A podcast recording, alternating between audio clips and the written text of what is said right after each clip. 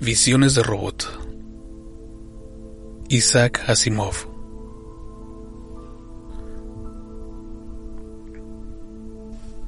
Supongo que debo empezar explicando quién soy yo. Soy un miembro muy joven del grupo temporal. Los temporalistas. Para aquellos de ustedes que han estado demasiado ocupados intentando sobrevivir en este duro mundo del 2030 como para prestar atención a los avances de la tecnología, son los actuales aristócratas de la física se ocupan del más espinoso de los problemas, el de moverse a través del tiempo a una velocidad diferente de la constante progresión temporal del universo. En definitiva, están intentando desarrollar los viajes en el tiempo.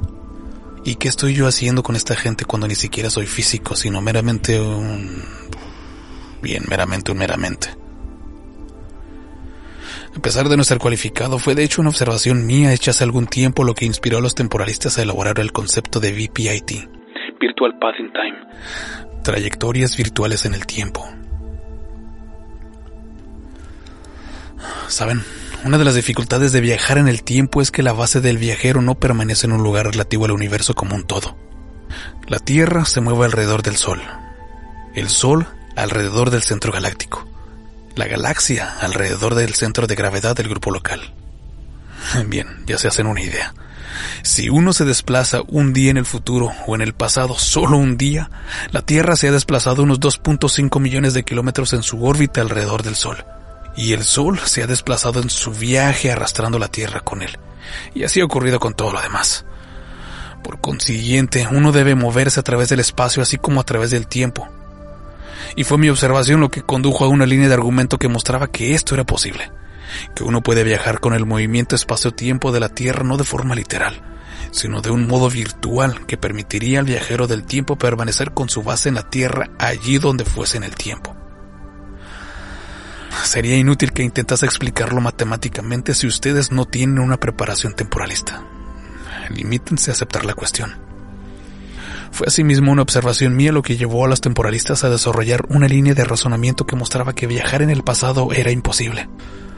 Los términos clave de las ecuaciones deberían aumentar más allá del infinito cuando los signos temporales hubiesen cambiado. Mm, tiene sentido. Estaba claro que un viaje en el pasado sin duda cambiaría allí algunos acontecimientos, por lo menos ligeramente. Y por muy ligero que pudiese ser el cambio introducido en el pasado, alteraría el presente muy probablemente de forma drástica. Dado que el pasado parece fijado, tiene sentido que viajar atrás en el tiempo es imposible. Sin embargo, el futuro no está fijado. Por consiguiente, viajar en el futuro y regresar de él sería posible. No me recompensaron particularmente por mis observaciones. Supongo que el equipo de temporalistas presumió que yo había tenido suerte con mis especulaciones y que eran ellos los realmente inteligentes para, por captar lo que yo había dicho y llevarlo a conclusiones útiles. Dado las circunstancias, no me dolió, sino meramente me alegré, como un loco de hecho, porque gracias a ello creo, me permitieron seguir trabajando con ellos y formar parte del proyecto, aun cuando yo meramente era un... bien, meramente.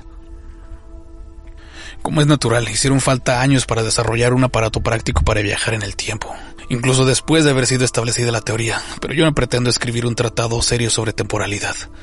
Mi intención es escribir solo sobre ciertas partes del proyecto y hacerlo únicamente para los futuros habitantes del planeta y no para nuestros contemporáneos. Incluso después de haber enviado al futuro objetos inanimados y luego animales no estábamos satisfechos. Todos los objetos desaparecían y según parecía todos viajaban al futuro. Cuando los enviábamos a cortas distancias al futuro, cinco minutos o cinco días, al final volvían a aparecer, aparentemente ilesos, sin alteraciones, y cuando empezamos con la vida, todavía con vida y en buen estado de salud. Pero lo que se quería era enviar algo lejos en el futuro y hacerlo volver. Tenemos que enviarlos por lo menos a 200 años en el futuro, dijo un temporalista. El punto importante es ver cómo es el futuro y que el informe de la visión llegue a nosotros. Tenemos que saber si la humanidad sobrevivirá y bajo qué condiciones, y 200 años debería ser el espacio suficiente largo para estar seguros. Con franqueza, creo que las probabilidades de supervivencia son escasas. Las condiciones de vida y el medio ambiente que nos rodea se han deteriorado nocivamente en el último siglo. No tiene sentido describir al temporalista que dijo esto. En total había un par de docenas y la historia que estoy contando no cambiará por saber cuál de ellos hablaba en cada ocasión, incluso aunque estuviese seguro de poder recordar quién dijo qué. Ah, por ello diré simplemente dijo un temporalista, o uno dijo, o alguno de ellos dijo, u otro dijo. y les aseguro que todo quedará suficientemente claro para ustedes. Por supuesto, especificaré mis declaraciones y las de otros, pero verán cómo estas excepciones son esenciales. Otro temporalista dijo con bastante tristeza, me parece que no quiero conocer el futuro, si ello significa descubrir que la raza humana tiene que desaparecer o que solo existirán restos miserables. ¿Por qué no? preguntó otro. Podemos descubrir en viajes más cortos lo que pasó exactamente y entonces hacer lo posible para, con nuestro especial conocimiento, actuar en consecuencia, cambiando el futuro en una dirección más idónea. El futuro, a diferencia del pasado, no está fijado. Surgió entonces la cuestión de quién iría.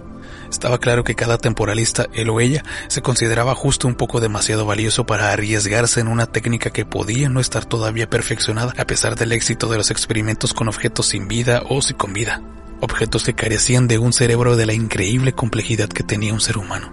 El cerebro podía sobrevivir, pero quizás no así toda su complejidad. Yo advertí que de todos ellos yo era el menos valioso y podría ser considerado como el candidato lógico. De hecho, estaba a punto de levantar la mano como voluntario, pero la expresión de mi cara debió traicionarme, pues uno de los temporalistas dijo bastante impaciente. Tú no, hasta tú eres valioso. No era un gran cumplido. Lo que tenemos que hacer, prosiguió, es enviar a Archie 32 RG-32. Eso tenía sentido. Archie-32 era un robot bastante anticuado, perfectamente reemplazable. Podía observar e informar, tal vez sin toda la ingenuidad y la penetración de un ser humano, pero suficientemente bien. No tendría miedo, preocupado solo por seguir las órdenes y se podía esperar que contaría la verdad. Perfecto. Estaba bastante sorprendido conmigo mismo por no haberlo visto desde el principio y por haberme considerado estúpidamente como voluntario. Quizá, pensé, tenía alguna especie de sentimiento intuitivo que me hacía ponerme en una posición desde la cual podía servir a los demás. En cualquier caso, era Archie 32 la elección lógica, de hecho la única. No fue difícil explicarles de algún modo lo que necesitábamos. Archie, era costumbre llamar a un robot por alguna perversión vulgar de su número de serie. No pidió explicaciones o garantías de su seguridad aceptaría cualquier orden que fuese capaz de comprender y seguir, con la misma falta de emotividad que esgrimiría al pedírsele que levantase una mano. Tenía que hacerlo puesto que era un robot. Sin embargo, hizo falta tiempo para los detalles. Cuando estés en el futuro, dijo uno de los temporalistas veteranos, puedes quedarte tanto tiempo como consideres sea necesario para poder hacer observaciones útiles. Cuando hayas acabado, volverás a tu máquina y regresarás con ella al mismo momento en que te marchaste ajustando los controles de la forma que te explicaremos. Te marcharás y a nosotros nos parecerá que estarás de vuelta después de un abrir y cerrar de ojos. Si bien a ti te puede haber parecido que han pasado unas semanas en el futuro o cinco años. Naturalmente tendrás que asegurarte de que guardas la máquina en un lugar seguro mientras estás fuera de ello, lo cual no debería ser difícil por ser bastante ligera. Y tendrás que recordar dónde guardaste la máquina y cómo regresar a ella. Lo que hizo que las instrucciones se alargasen todavía más fue el hecho de que uno después del otro, los temporalistas recordaron una nueva dificultad. Así uno de ellos dijo de repente, ¿cuánto pensáis que habrá cambiado el lenguaje en dos siglos? Por supuesto, esto no tenía respuesta, y se inició un largo debate sobre si podía existir la posibilidad de que no hubiese comunicación alguna, que Archie ni entendería ni se haría entender. Por último, un temporalista dijo secamente, Escuchad, el idioma inglés se ha ido volviendo casi universal durante varios siglos y es seguro que seguirá así otros dos. Tampoco ha cambiado de forma significativa en los últimos 200 años.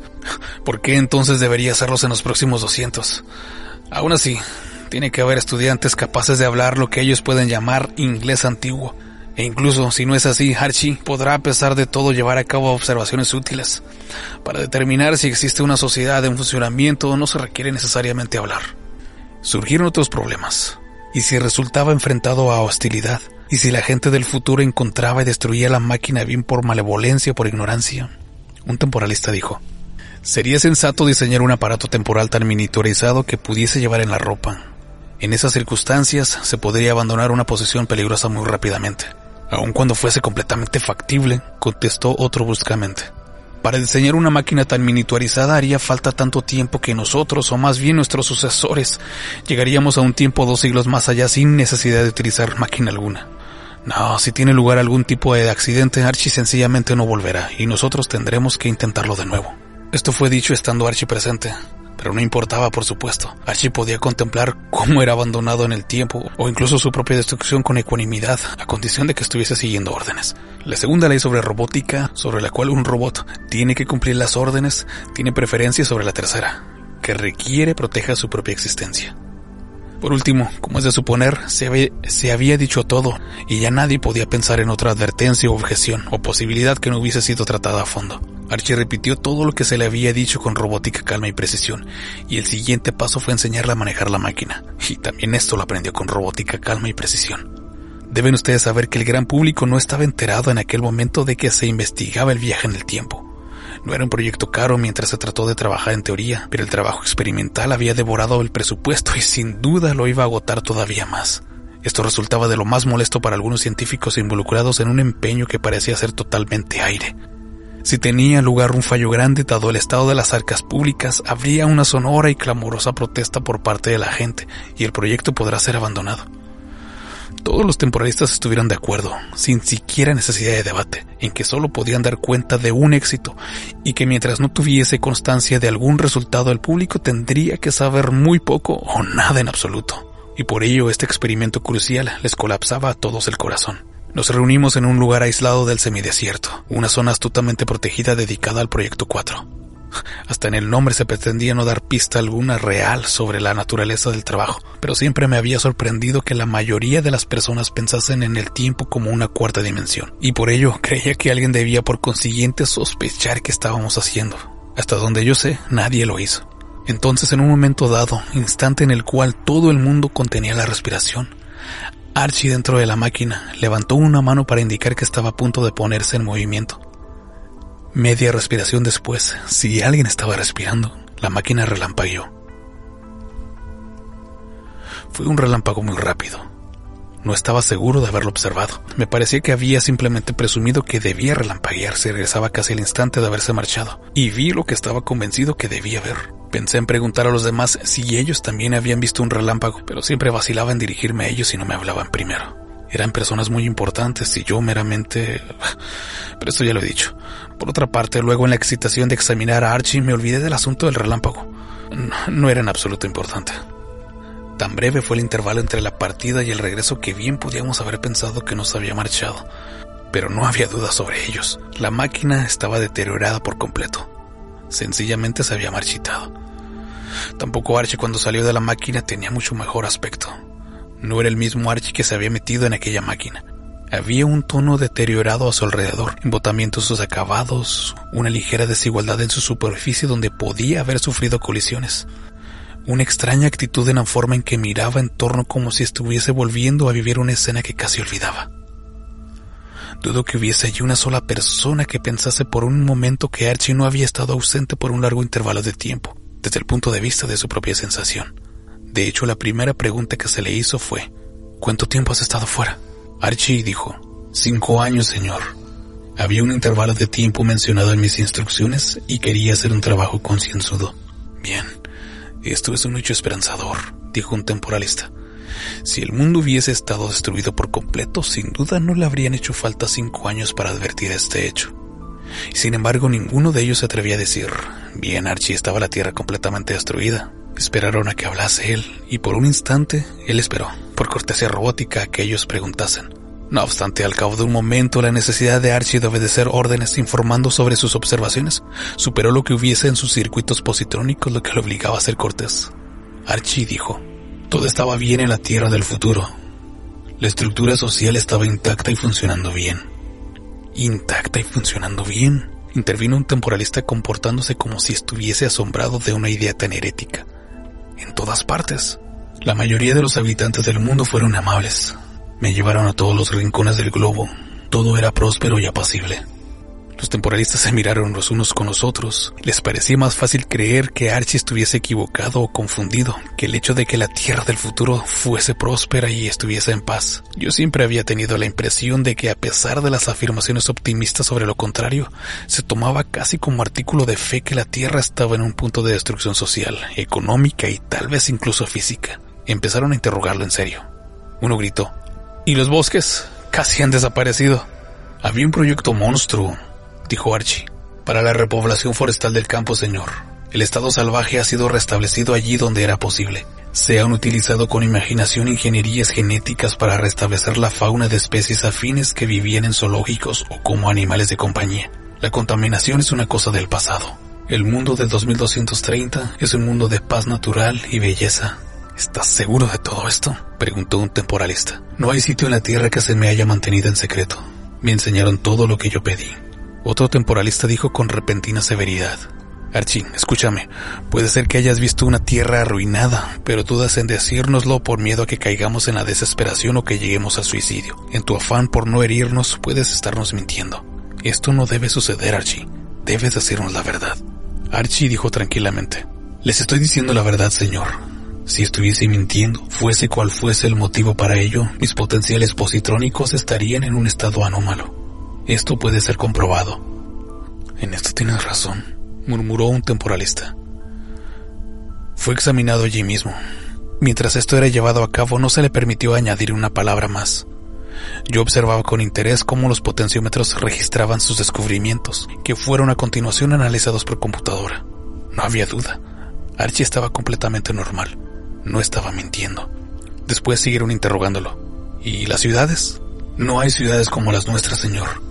La vida está mucho más descentralizada en el 2230 que con nosotros, en el sentido de que no hay grandes y concentrados grupos de humanidad. Por otra parte, hay una red de comunicación tan intrincada que la humanidad es todo un grupo suelto, por decirlo de alguna forma. ¿Y el espacio? Se ha reanudado la exploración del espacio. Archie dijo, la Luna está bastante bien desarrollada, señor.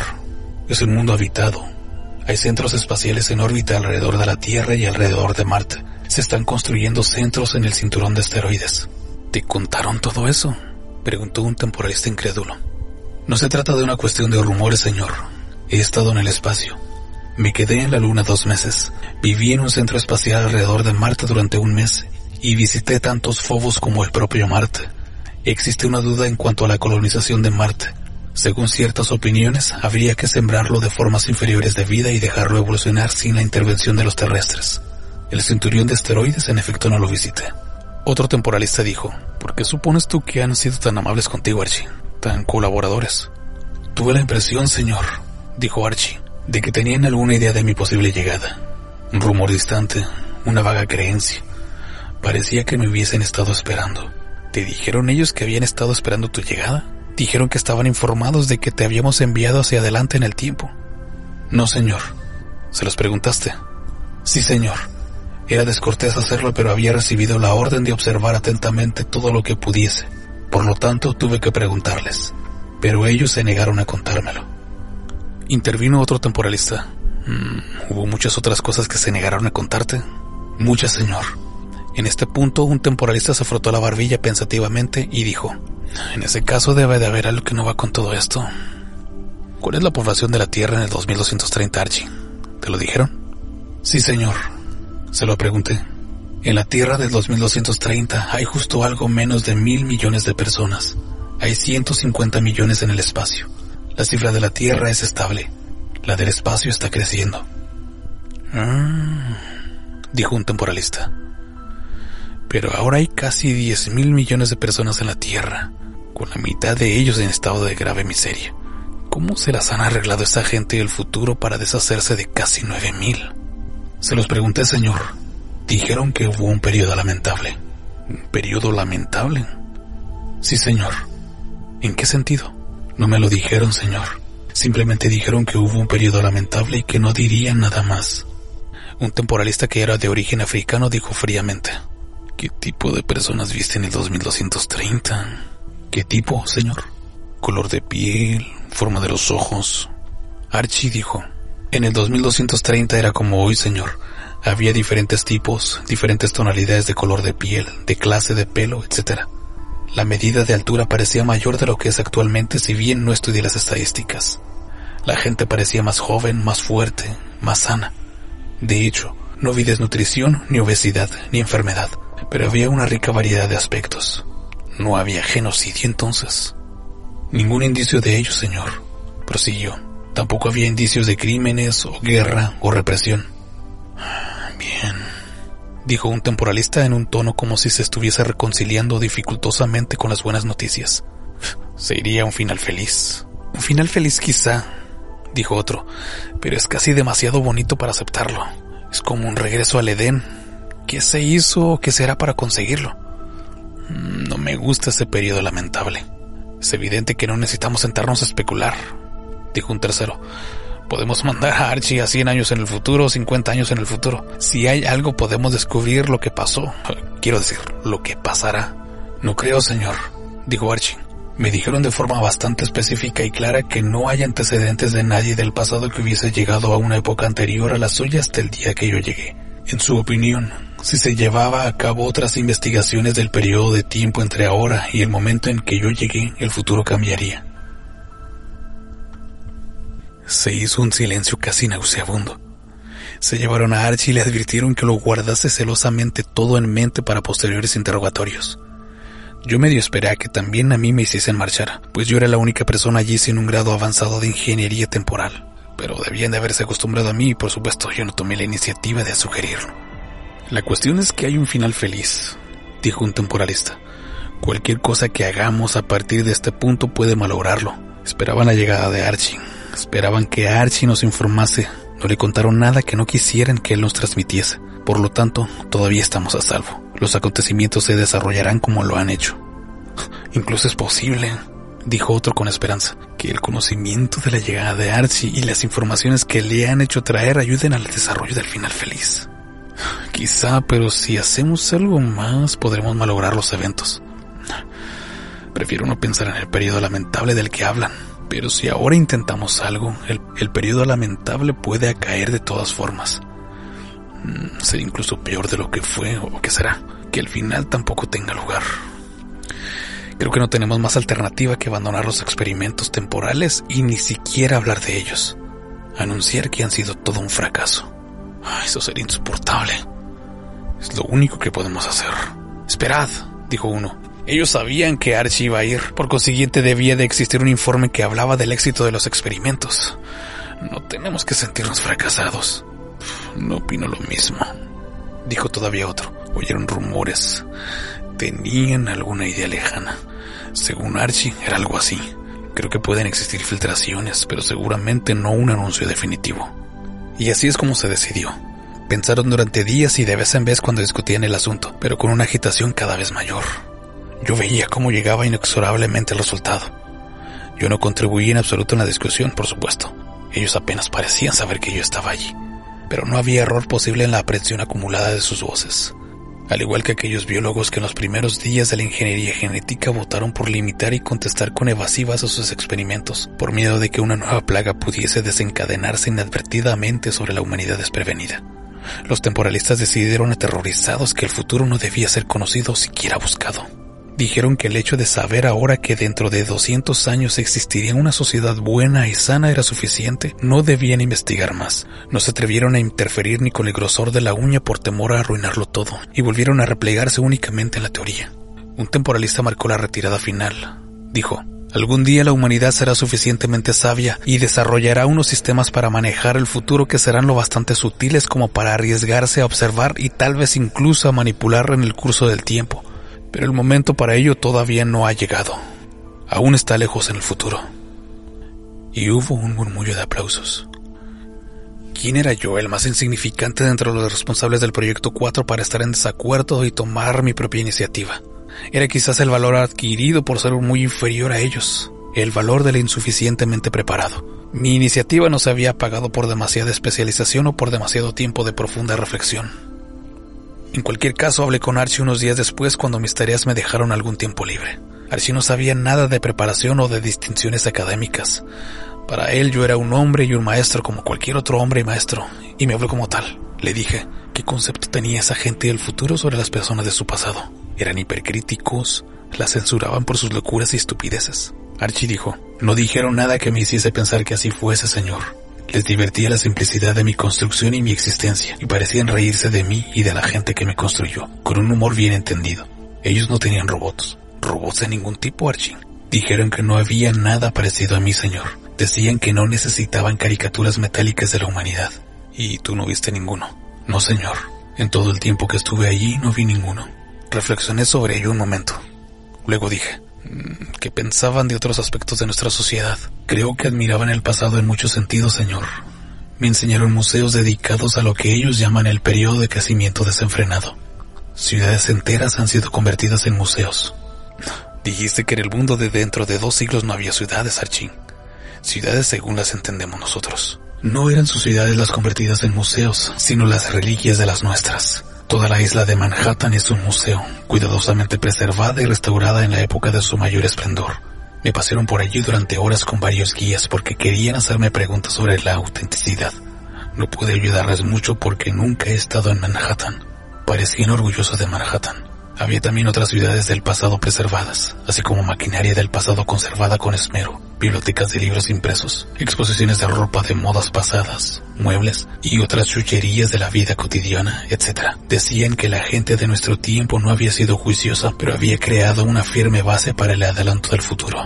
Mm, ¿Y viste gente joven? Gente muy joven, quiero decir, niños. No, señor. No hablaban de ellos. No, señor. Mm, muy bien, Archie. Ahora escúchame. Si había algo que yo conociese mejor que los temporalistas eran los robots. Para ellos, los robots eran simplemente cajas negras a quien dar órdenes y mandar a los hombres de mantenimiento a desechar si funcionaban mal. Yo, sin embargo, comprendía bastante bien el circuito positrónico de los robots y podía manejar a Archie de una forma que mis colegas jamás sospecharían. Y lo hice.